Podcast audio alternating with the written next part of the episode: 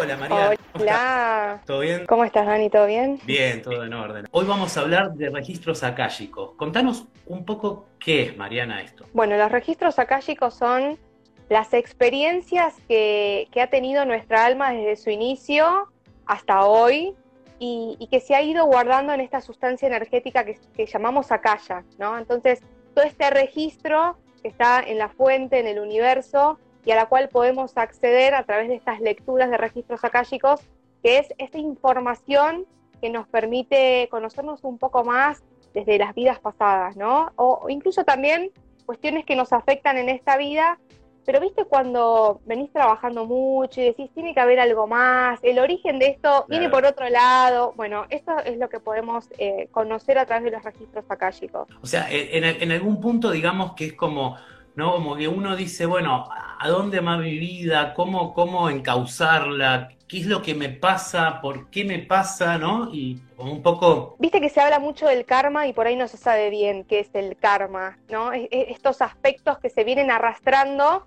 de una vida pasada, que hasta que no hacemos una, lectura por ahí no podemos tener como los detalles, eh, pero donde el origen de esto que me está pasando hoy se viene arrastrando desde esa vida y cuando puedo integrar esa información en mí, es como, ¿viste cuando se enciende una luz y empezás a ver mejor tu, contexto, el lugar en el que estás? Bueno, esto es lo mismo, es información que, que, recibís desde el amor para poder conocer un poco más por qué te está pasando esto ahora y dónde está el origen. La pregunta entonces ahora con esto es, ¿cualquier persona puede ir o hay personas que no están todavía vibrando de la manera como para recibir esta información? Primero que las lecturas se pueden hacer a mayores de 18 años y con el consentimiento explícito de que quieren realizar esa lectura. Y después está esto de que todos tenemos un tiempo para el despertar, ¿no? Porque los registros son una herramienta que nos permiten eh, despertar nuestra conciencia y por ahí no todos tenemos todavía esa posibilidad de estar disponibles para recibir esa información. Y acá hay algo que, está muy bueno. Si vos, por ejemplo, venís y me decís, mira, Marian, yo quiero que me hagas una lectura, antes de decirte que sí, lo primero que voy a hacer es validar con mis maestros es que yo soy esa lectora para vos y que vos estás disponible para recibir esa información. Y a veces em, no recibo la validación porque no soy yo la lectora para vos,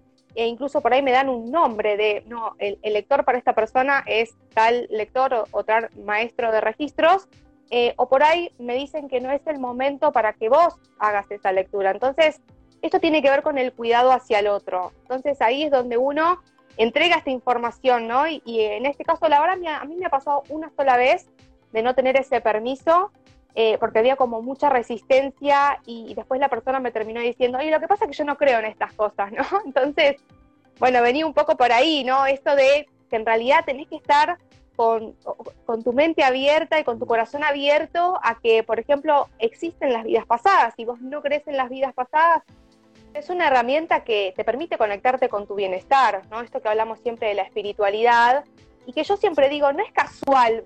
Vamos a suponer que vos no, no crees en las vidas pasadas, pero te está resonando esto, no es casual que te esté resonando. Después está ahí permitirme la posibilidad de, bueno, y a ver qué, qué está pasando, porque cuando aparece la curiosidad, es tu alma que te está diciendo, es por acá, este es el camino, eh, anda hacia adelante, ¿no?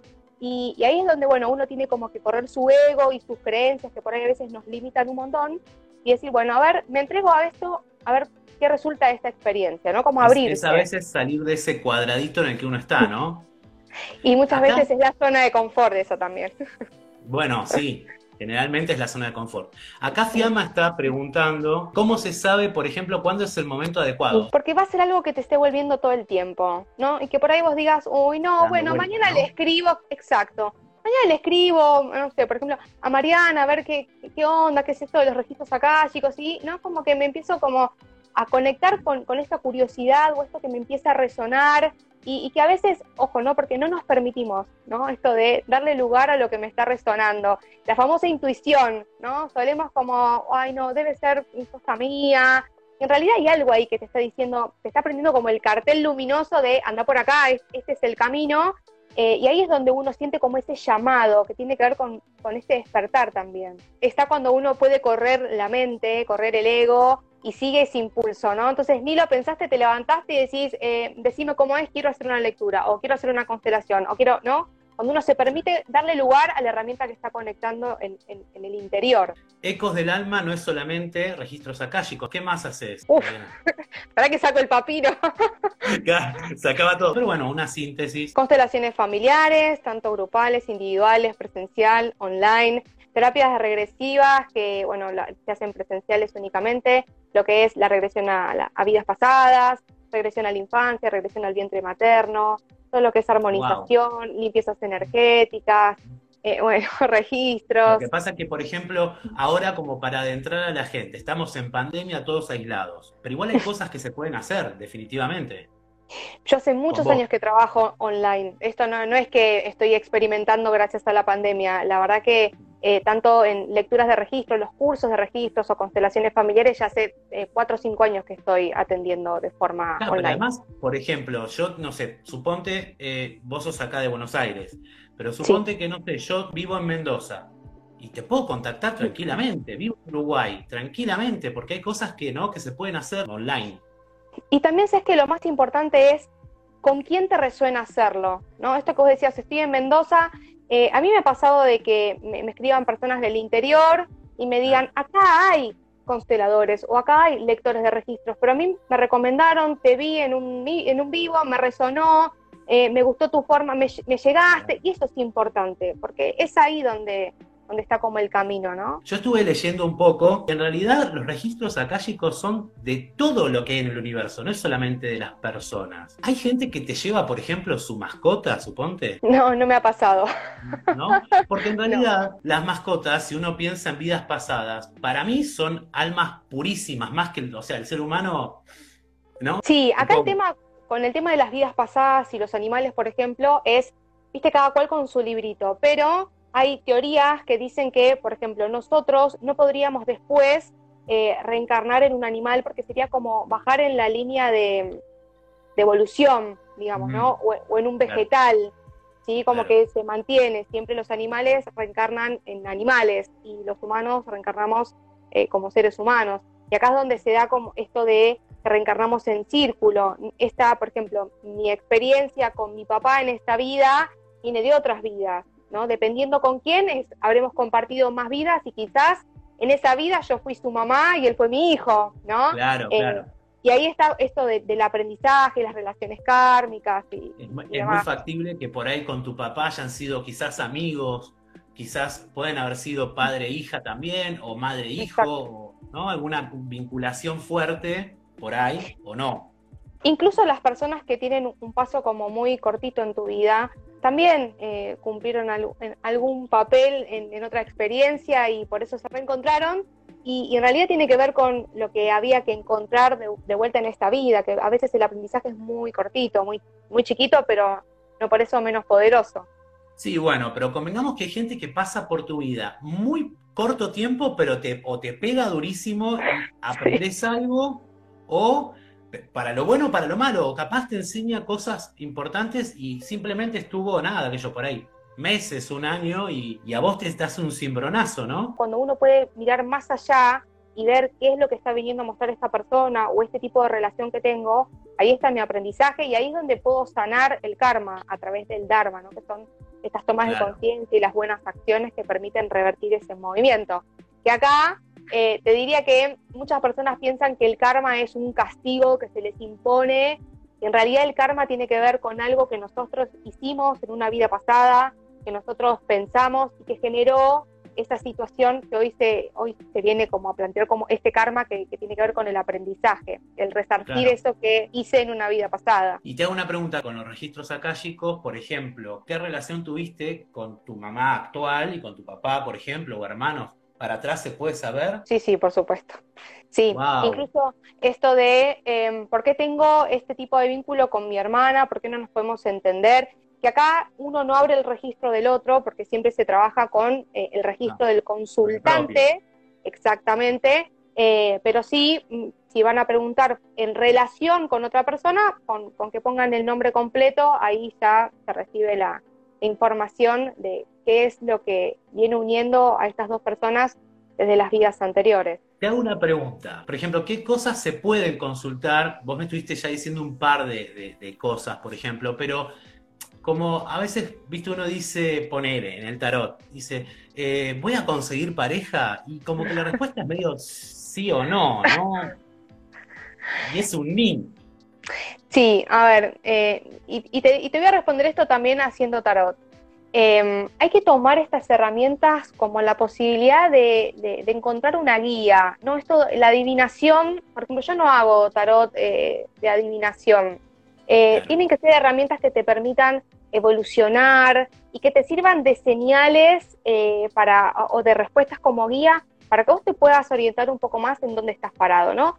Fíjate qué diferente es a que yo pregunte, por ejemplo, ¿cuál es mi misión en esta vida? A que pregunte cuáles son los pasos a seguir para conectarme con la misión. Porque la realidad es que eh, si yo te digo tu misión es poner un centro terapéutico para niños con tal cosa, eh, estoy estoy sacando del proceso que te lleva a vos conectarte con, esa meta final de, tu misión, ¿no? Y ahí está, en el aprendizaje es donde uno evoluciona y donde uno crece. Y esto de, que podamos ser cada uno nuestro propio maestro, ¿no?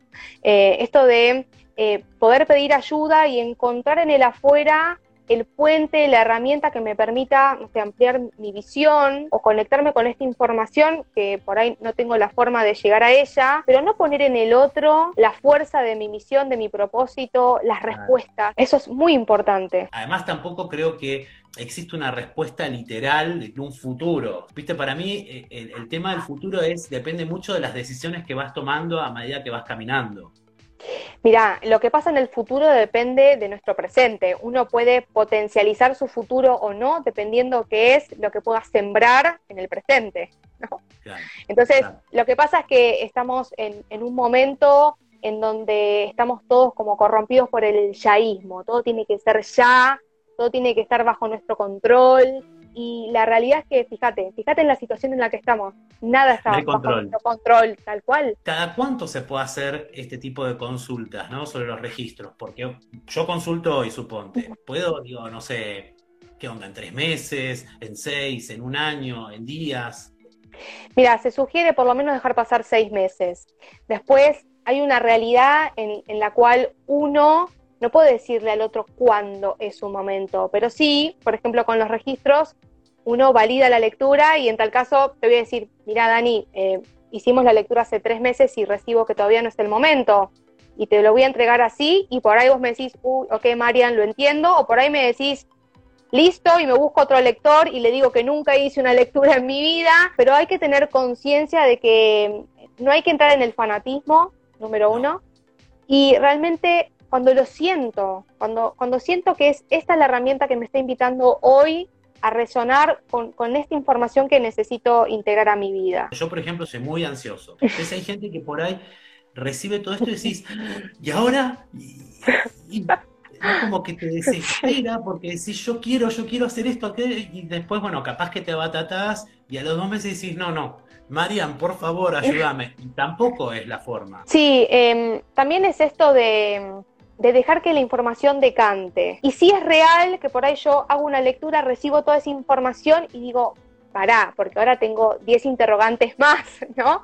Eh, es, bueno, qué bueno que pudiste conectarte y abrir un poco más para conectarte con estos nuevos interrogantes, pero mirá qué es la información que recibiste, porque tenemos que ser parte de la solución también, ¿no? Si, si a vos te dicen, por ejemplo, bueno, pone atención en cómo estás vibrando, porque como uno vibra, atrae y vos decís, y no, pero ¿qué, pasa con la vibración? Y no hago nada, no estás siendo parte de la solución. Te están dando un paso a seguir incluso, ¿no? Chequea tus centros energéticos, chequea tu, tu vibración, porque así estás atrayendo.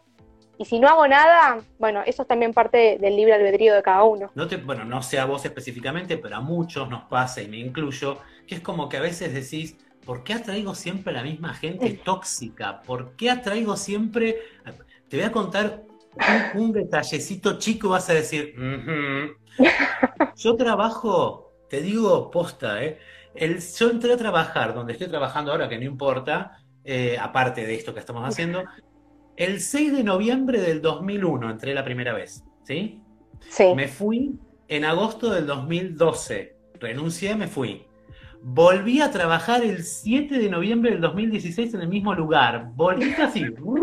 Y 15 años y un día después. Sí, bueno, ¿por qué será que tuviste que volver a ese lugar, no? No aprendí nada.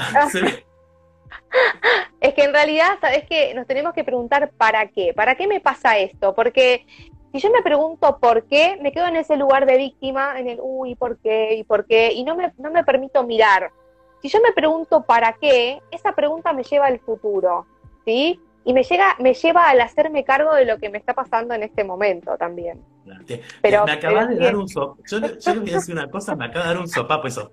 Nadie lo vio, pero hizo No, pero bueno, esto es, esto es habitual, ¿no? Y, es una realidad igual. Digo habitual porque tal cual, es algo que nos pasa y, por ahí creemos, uy, soy un bicho raro porque mira lo que me pasa y por ahí al otro le pasa y vuelve, no sé, tres veces con la misma pareja. O sea, corramos el trabajo. Vos decís, pero a ver, ¿qué cambió de las últimas tres veces que fuiste y volviste e intentaste, no? Eh, y en realidad es, acá estoy volviendo porque todavía no vi lo que tengo que aprender.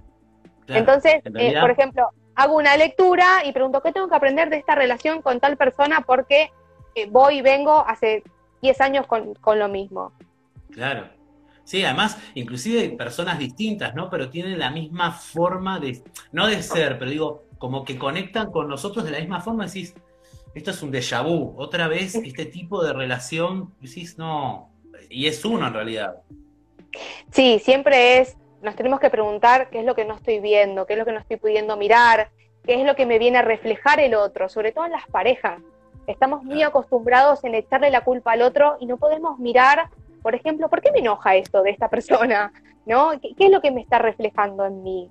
Y, ahí es donde está nuestro aprendizaje. Y quizás cuando lo veo, lo hago consciente y lo puedo aprender, de repente me separo y después viene una persona completamente opuesta y vos decís, ay, era ahora, ¿Qué, qué, qué fue distinto? Bueno, que pudiste mirar, pudiste hacer conciencia y pudiste aprender esto que el otro te estaba a mostrar. Claro. ¿Sabes lo que pasa? Es que poder mirar también me, implica tener que hacerme cargo de algo, que a veces no queremos. Bueno, la mayoría no queremos, es como más fácil echarle la culpa al de al lado que, ver lo que nos pasa, ¿no? Exacto. Es una gran realidad. Y acá, digamos, la pregunta es, yo suponete, yo vengo con todo, todo el clima laboral, que correr, que esto, que aquello, que uno está en las apuradas, bueno, ahora con la pandemia peor porque hay gente que está sin laburo, pero hay gente que está con laburo y trabaja el doble por ahí porque es como, viste tú, una vorágine.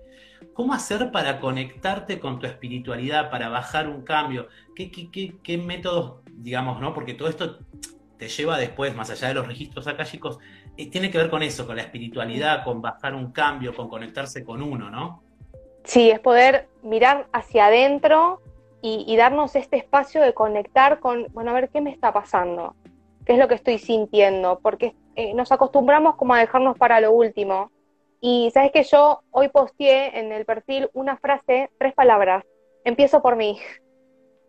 Nunca empezamos por nosotros, siempre estamos haciendo más por el otro, o, ponemos en prioridad el trabajo y nos olvidamos de la salud, ponemos en prioridad, no sé, el trabajo y nos olvidamos de la casa, de la pareja, los hijos, eh, y eso también es importante, ¿no? Y yo creo que la espiritualidad nos invita a esto, a conectarnos con el interior para poder volvernos nuestros propios maestros. Creo que, está ahí. Y, y, la meditación, la meditación es excelente para esto, ¿no? Poner un stop, bajar un cambio y estar conectados en el momento presente, sobre todo en este momento en el que estamos preocupados por el futuro, porque no sabemos qué va a pasar, me quedé sin trabajo, ¿qué voy a hacer? O tengo trabajo pero no doy más, no, no aguanto más trabajar en casa, ¿qué hago con los chicos del colegio?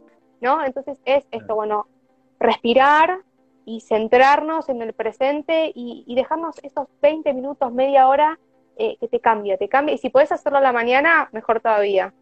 Es más, si tenés familia, tenés hijos, el marido o la mujer y necesitas un segundo solo, sola, te vas al baño, te pones auriculares, música zen, respirás profundo, ¿no? Como para, aunque sea puertas cerradas, para poder despejar, porque el diario el 24/7 con la familia es, ¿no? Es como Sí, se está, yo eh, lo que estoy viendo en el contexto es como que eh, ha empezado una etapa de caos, ¿no? Caos hogareño, eh, pero es también poder decir, gente, necesito, me voy a tomar media hora para mí, voy a cerrar la puerta de la pieza y me voy a conectar media hora conmigo. Y vos decís, es media hora. ¿Cómo no puedes darte media hora en las 24 horas que tenemos? O eh, eh, por ahí con los chicos se hace más complicado. Acostaste a los chicos, decile a tu marido, decile a tu pareja, decile a tu novia, em, me bancás, me voy al living, al sillón, voy a apagar la luz y voy a meditar media hora. Solamente eso, media hora. Y a, veces, no, nos permitimos ese lugar. Claro, viste que los chicos gritan y todo, por eso yo decía, capaz que auriculares, música, tranca. Sí, música sí. Hay meditaciones guiadas. Hay meditaciones guiadas o podés ponerte una, una meditación de una música de alta vibración, de alta frecuencia y esto, ¿no? Ahí conectarte media hora. Auriculares, un incienso, una velita y me entrego ahí, ¿no? Y si no, enseñar a los chicos a meditar. Te redoblo la apuesta, mira. Eso está bueno, eso está bueno. Yo te digo, eh, tengo amigas con, hijos o amigos y yo les digo, eh, porque dicen, no, porque están como locos, no sé qué, enseñales a limpiar, que te ayuden. Y lo hacen como si fuera un juego. Y esto es lo mismo, ¿no? Enseñarles a meditar para que bajen un cambio, para que estén un poco más tranquilos. Que Pero además eh, ellos no, no, saben manejar el estrés, el miedo, la incertidumbre, la angustia de no poder ver a, sus pares. yo tengo una nena de 5 años y, ella, bueno, conecta mucho con estas cosas, pero también es un conejito, va, viene, salta, no para. Entonces yo le enseñé a, por ejemplo, cuando viene angustiada o con un capricho, y le digo, a ver, Elena, respira como mamá te enseñó. Y pone las manos acá y empieza. Qué linda. Y empieza, viste, a respirar. Y le digo, bueno, ¿y ahora qué pasó? Nada, la angustia ya se fue, te dice. Pero es esto, es, es transmitir que después de respirar y bueno, y ahora contame, ¿qué pasó? ¿No? Eso es muy importante, para los chicos es muy importante, sobre todo en este contexto. Ahora vamos a la pregunta no tanto de los que vamos a consultar, sino de tu experiencia como lectora de los registros, ¿no? Eh, ¿Cómo se aprende a hacer estas lecturas? ¿Cómo, ¿Cómo arrancaste o cómo es ¿no? toda esta historia para la gente que por ahí, más allá de querer que les lean sus registros, empezar a interiorizarse y capaz que hasta estar en tu misma situación y poder leerlo a otra gente? Mira, la información habita en todos nosotros, los registros son esa llave para poder acceder, ¿no? Y, los maestros lo que hacemos es ser ese puente eh, que te entrega la llave para que vos puedas acceder a esta información, incluso aprender a abrir el registro del otro. En mi experiencia lo que te puedo contar es que mi bisabuela materna, cuando yo tenía seis años, falleció eh, y ella se presentó en los pies de mi cama y me dio un mensaje para mi abuela. Y al otro día, cuando vino mi abuela delante de mi mamá, le digo, vi a la abuelita Pepa y me dijo que te dijera que no llores más a la noche porque ella está bien. Yo como si te estuviese hablando así a vos, y es un recuerdo que lo tengo presente. Y ella me miró y se puso a llorar y mi mamá le preguntó, ¿pero qué te pasa? Y le dice, yo todas las noches lloro y me pregunto si ella está bien y mirá lo que me está diciendo la nena, ¿no? Y a partir de ahí me empezó a pasar esto em, de ver, de escuchar, de sentir, eh, hasta que a partir de los 12 años eh, fue como esto, ¿no? Cuando en las familias hay ciertas creencias de, no, esto, esto no va, el tarot es brujería, ¿no? Y uno empieza como a cerrar ese sexto sentido, el famoso sexto sentido, eh, pero después, bueno, llegó un momento en el que esto que te contaba, a los 12 años me compro el primer mazo de tarot y, empiezo a hacer, eh, nada, a, mis amigas. Y cuando me, preguntaban, pero, a ver, no sé, aparecen la sacerdotisa, ¿cómo, cómo me sacas toda esta información? Y yo siempre les respondía, eh, no sé, a mí hay algo que me baja la información, qué sé yo, ¿no? Y cuando conecté con los registros acá, chicos, me di cuenta que lo que me pasaba era eso, era tener esta apertura por ahí espontánea, que donde yo abría mi canal y a través de las cartas eh, como puentes transmitía los mensajes, ¿no? Claro, toda la información. Pero era eso, era, hay algo, era esa sensación, hay algo que me baja, no sé, me, baja como a la conciencia y así como lo recibo te lo entrego. Eh, y después tiene que ver el grado de mediunidad de cada uno, ¿no? Esto que yo te digo, eh, por ahí yo abro, no sé, tus registros y se me aparece tu tatarabuelo que yo no sé que es tu tatarabuelo y me da un mensaje para vos, y yo te digo, mira, Dani, en tal pregunta se me apareció un hombre así, así, así, y me dijo tal cosa, y vos me decís, no te puedo creer, era mi tatarabuelo, ¿no? Eh, esas cosas que, que, que sí, pero eso tiene que ver con el grado de mediunidad de cada uno, donde tenemos que amigarnos con eso, ¿no? No significa que ahora si yo no puedo ver a, la persona o no, no, se me presenta nadie, no sirvo para esto, eh, porque por ahí podés escuchar, o por ahí esto, ¿no? Te baja la información como de forma telepática y estás canalizando igual y tenemos que, tomar con amor nuestro canal. Claro, totalmente. Hay mucha gente que se pone a pensar si esto no es tipo, uy, estoy re loco, porque no sé qué, ¿no? Como que al revés, quizás uno está abriendo su mente a distintas cosas, ¿no? Y, a poder canalizar y ayudar a otro. Mira, cuando uno abre sus registros, por ejemplo, si yo abro mis registros, primero, eh, primero que se trabaja con una oración sagrada que es de linaje maya, es la única oración con la que se abren los registros, porque te puedo decir que a lo largo de los años he visto y escuchado muchas cosas que no, que no son, eh, como en todos los rubros, eh, y uno trabaja con la oración y primero pide asistencia a su yo superior, después pide la asistencia a sus guías y a sus maestros, y después pide finalmente la asistencia a los protectores del registro akáshico. Es ahí, son ellos los responsables de filtrar la información que vos estás hoy preparado para recibir. Se abre los registros, se canaliza y así tal cual se tipea y se entrega. Digo se tipea porque ahora estoy trabajando mucho online, ¿no? Eh, y así se entrega. Después por ahí sí pasa que te dicen, uy, Mariana, esto no lo entendí. Y la verdad es esto, bueno, yo te puedo dar mi opinión pero no tiene que ver con la información que vos recibiste, ¿no? Eso tiene que ver con mi percepción y con lo que yo puedo llegar a opinar, pero no, que, por ahí no tenga que ver puntualmente con lo, con lo que vos recibiste. Eh, pero sí es importante esto, ¿no? El lector no puede modificar la información que se recibe e incluso están las aperturas espontáneas, quizás yo me encuentro con vos a tomar un café, Dios quiera, Dani, cuando la pandemia, y yo me encuentro con vos y recibo cierta información y si yo la estoy recibiendo, la tengo que entregar. Ahora, lo que yo voy a tener que buscar es el mejor lenguaje para que esta información te llegue. Yo siempre doy el ejemplo con, mi padre. Mi padre es una persona que en estas cosas por ahí no cree mucho, entonces, si a mí me pasara esto con mi papá, yo no le podría decir, che, pasa, ¿ves que los registros me están diciendo que te diga? Porque me va a mirar, no lo va a creer y no le va a llegar esa información. ¿No? Distinto sería que le diga, che, ¿sabés que ayer soñé que tal cosa? Y bueno, capaz que ahí le quede como resonando, ¿no? Pero si recibo esa información, la tengo que entregar. Por ejemplo, con un hijo adoptado, vos podés ver para atrás gente de su pasado, digamos, porque él tiene otra vida, o sea, él o ella, la persona que fue adoptada, en realidad tiene otros padres, digamos. Eh, sí, tiene cuatro padres, tiene dos biológicos y dos adoptivos. En este caso. bueno, los dos adoptivos por algo están también. Sí, por supuesto. Sí, sí. Sí. Yo siempre digo, bueno, esto por ahí más de las constelaciones, pero eh, el hijo adoptado tiene doble fuerza, doble trabajo es real, porque tienen dos árboles para mirar y trabajar, pero también tienen doble fuerza, tienen mucho amor, ¿no? Pero eh, acá sería eh, este hijo que, haga la lectura y se va a recibir la información hacia dónde tiene que mirar. Ahora, qué, qué loco, ¿no? Porque tenés como dos árboles, ¿no? Sí. Y generalmente la persona adoptada no tiene idea quiénes son los biológicos, o quizás no los mm. quiere conocer. Sí, bueno, ahí puede ser que no los quiera conocer o que no tenga la información, pero por ahí, no sé, recibe alguna información en la lectura de registro que tiene que tomar a su mamá y viene una recomendación de hacer biodescodificación o constelaciones familiares y a partir de ahí le resuena, ¿no? Como ese llamado de empezar a buscar un poco más. Lo que pasa es que hay un tema con los padres adoptivos que es como si, si, voy a buscar mi origen, estoy faltando el respeto o si, sienten que los pueden perder. Y acá también hay todo un tema, ¿no? Para, para mirar cómo eh, los hijos ponen en primer lugar esta sensación o estas creencias de sus padres adoptivos y por eso no se permiten ir a su origen. Nombraste las constelaciones familiares. ¿Cuál sería la diferencia con los registros entonces? Porque...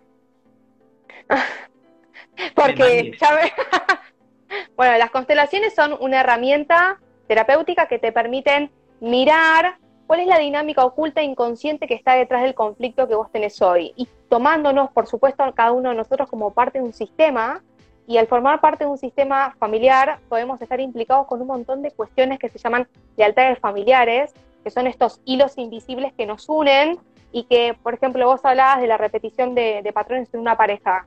Y quizás yo hoy estoy eligiendo una pareja que me maltrata en honor a una bisabuela que fue maltratada, ¿no? Entonces, poder eh, mirar, reconocer y a partir de ahí llevar el orden desde el amor y reconciliarnos con nuestro sistema. O sea que uno que hace registros, o sea, yo voy a hacer que me hagan lectura de registros, ¿también lo podemos combinar con lo de las constelaciones o son dos lecturas distintas en momentos distintos? Están las constelaciones akáshicas, donde vos, por ejemplo, podés constelar tu karma. Yo lo que sugiero es, se pueden integrar tranquilamente de la misma forma que con astrología, las constelaciones astrológicas, pero si te está resonando hacer registros, hacer registros. Claro, ¿no? Y en tal caso, esto de pedir pasos a seguir o ¿no? que, tus guías te, den, eh, esto te orienten y por ahí, ahí recibís. Esto sería buenísimo que lo puedas constelar. Y después de ahí, conectarte con las constelaciones. Y quizás después de haber pasado por estas experiencias, ahí puedas, ¿no? Como hacer una constelación akáshica. Tiene que ver con el despertar, ¿no? Si yo me puedo despertar, y hablamos de este despertar espiritual, puedo hacer foco también hacia dónde quiero ir. Aunque a veces eso implique tener que mirar hacia atrás, el pasado, nuestra historia, para poder finalmente sanar algo y soltarlo, ¿no? Porque se habla mucho del soltar, pero hay que mirar cómo uno suelta, porque a veces soltamos con culpa, soltamos con enojo y eso no es soltar. Uno tiene esto de la espiritualidad y a su vez también tiene la religión, las creencias, lo que nos enseñaron, ¿no? Van de la mano, una cosa no tiene nada que ver con la otra, digamos, podés ser musulmán, judío, cristiano, lo que sea, y además leer los registros, como Sí, porque, a ver, estas herramientas nos invitan a conectarnos con nuestra espiritualidad, esto que yo te decía antes, eh, de ser el maestro de, tu propia vida, eh, donde va más allá de las creencias que uno pueda tener, ¿no? Y que a veces estas creencias pueden volverse un poco limitantes. Eh, todos sabemos que hay un ser superior que dependiendo, bueno, de las creencias de cada uno se llamará Jesús, se llamará Buda, ¿no? Pero esto como que trasciende la religión. Eh, esto de poder poner en nosotros eh, el poder de la sanación, el poder de la sabiduría, eh, está ahí, está acá en nosotros, es animarse a, reencontrarse con eso. Claro, porque en realidad a veces lo que decías antes, por ahí uno tiene una herida acá, ¿no? En el corazón, y no, y dice, ya está. No, no, no, ya está, porque no, ya se cerró, ya se cerró. Si te viene a la cabeza cada tanto, no cerró. No, pero además esto de ya lo acepté, ya está, lo recontra laburé, por ejemplo, eh, hace 10 años hago terapia y, esto eh, sin desmerecer a la terapia, ¿no? Pero ¿cuántas veces creemos que sanamos o aceptamos algo desde acá? Y en realidad este tipo de herramientas nos permiten a, conectarnos y a sanar y a aceptar desde el corazón, que es distinto, ¿no? Esto eh, yo lo veo por ahí más en las constelaciones, esto de no, porque yo ya perdoné a mi papá, yo ya... Y acá hay una cuestión con el perdón también, porque yo siempre les digo, ¿y si cambias la palabra perdón por aceptación? Porque el perdón te pone en un lugar superior, ¿no? Como yo te perdono, yo tengo el poder de perdonarte, y en realidad somos todos iguales, y menos con los padres, que los padres son más grandes que nosotros. Eh, más experiencia no somos, pero nomás no somos quienes para perdonar a nuestros padres que nos dieron la vida tal como pudieron, ¿no? Entonces, empezar a aceptar. Y, a veces yo me encuentro con esto de, uy, mira, Mariana, la verdad, ahora lo entiendo. Eh, como yo creía que estaba trabajado y ahora me doy cuenta que no, ahora lo puedo mirar y ahí está, ¿no? Y, de esta mirada poder desde el corazón soltar y sanar es como en realidad ser así y ver lo que hay abajo, ¿no? Exacto. Sí, si no es como si estuviésemos poniendo, viste, el polvo abajo de la alfombra. Es, así tal cual. Agarrar la escoba y ya está. Lo que pasa es que eso te implica ir, agacharte, levantar la alfombra, uy, mira todo lo que hay acá abajo, ¿no? Y animarte a esto, ¿no? yo digo que requiere como mucha valentía y mucho amor propio también poder dar ese paso. Entonces cuando lo dan, lo primero que les digo es reconocételo, porque, porque te dicen gracias, Mariana, no, pero agradecételo a vos.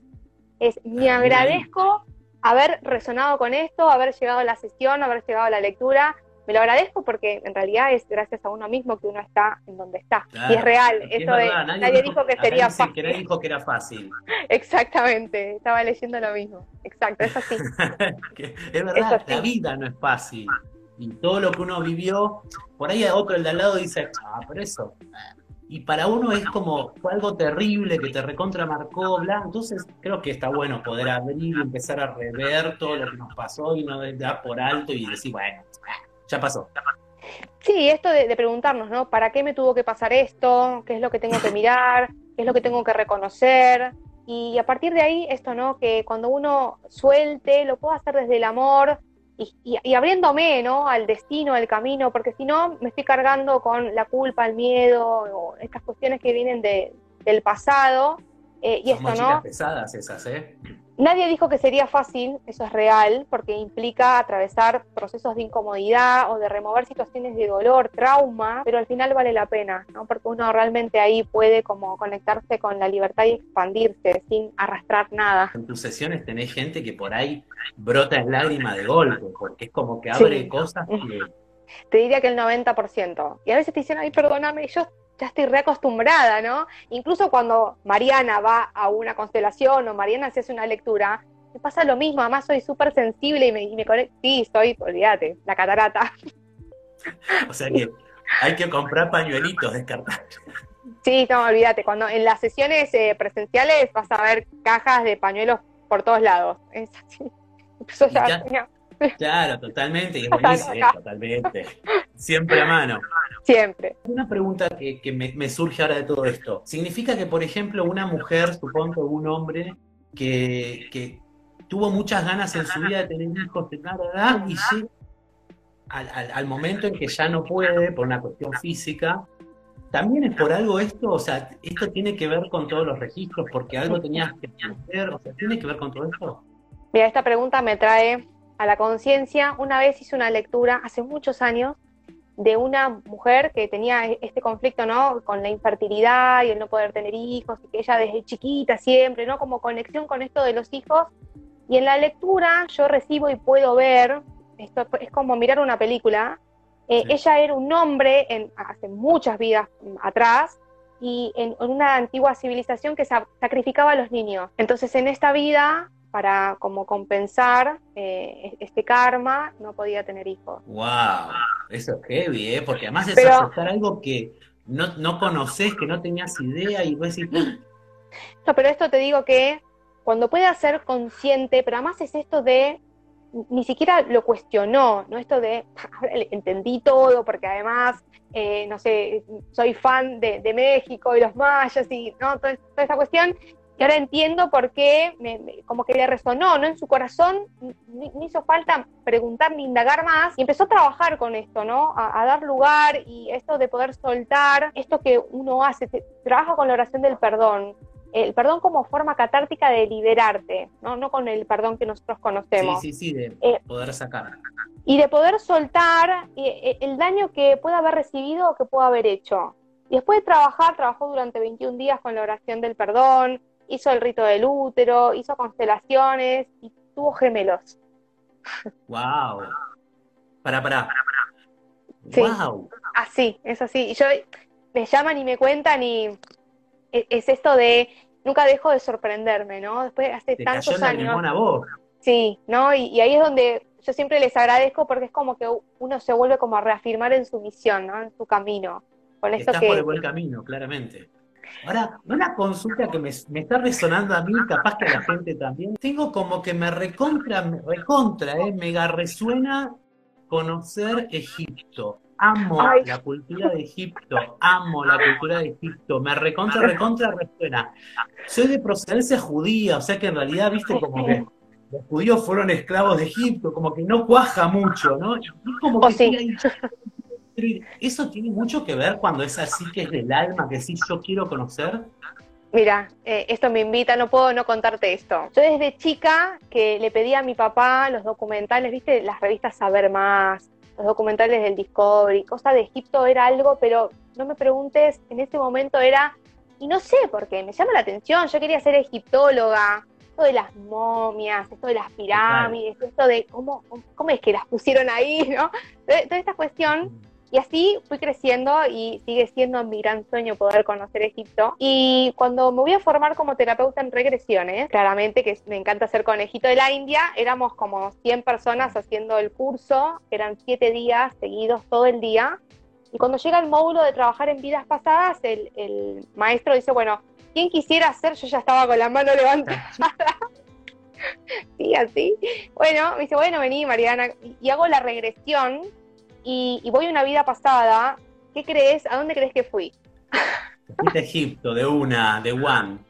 Y pude conocer esa vida pasada en la que había sido una sacerdotisa egipcia, que era sanadora, y pude hasta esto, el olor, el, sentí algo en mi cabeza, ¿no? Y bueno, en la regresión esto de, ¿y qué tenés en la cabeza? Y pude ver esos sombreros, ¿viste? Esos que, se usaban en Egipto, largos, altos, eh, vestida de blanco y dorado, las manos de pulseras, eh, hasta conocer el nombre que tenía en ese... Bueno, fue impresionante.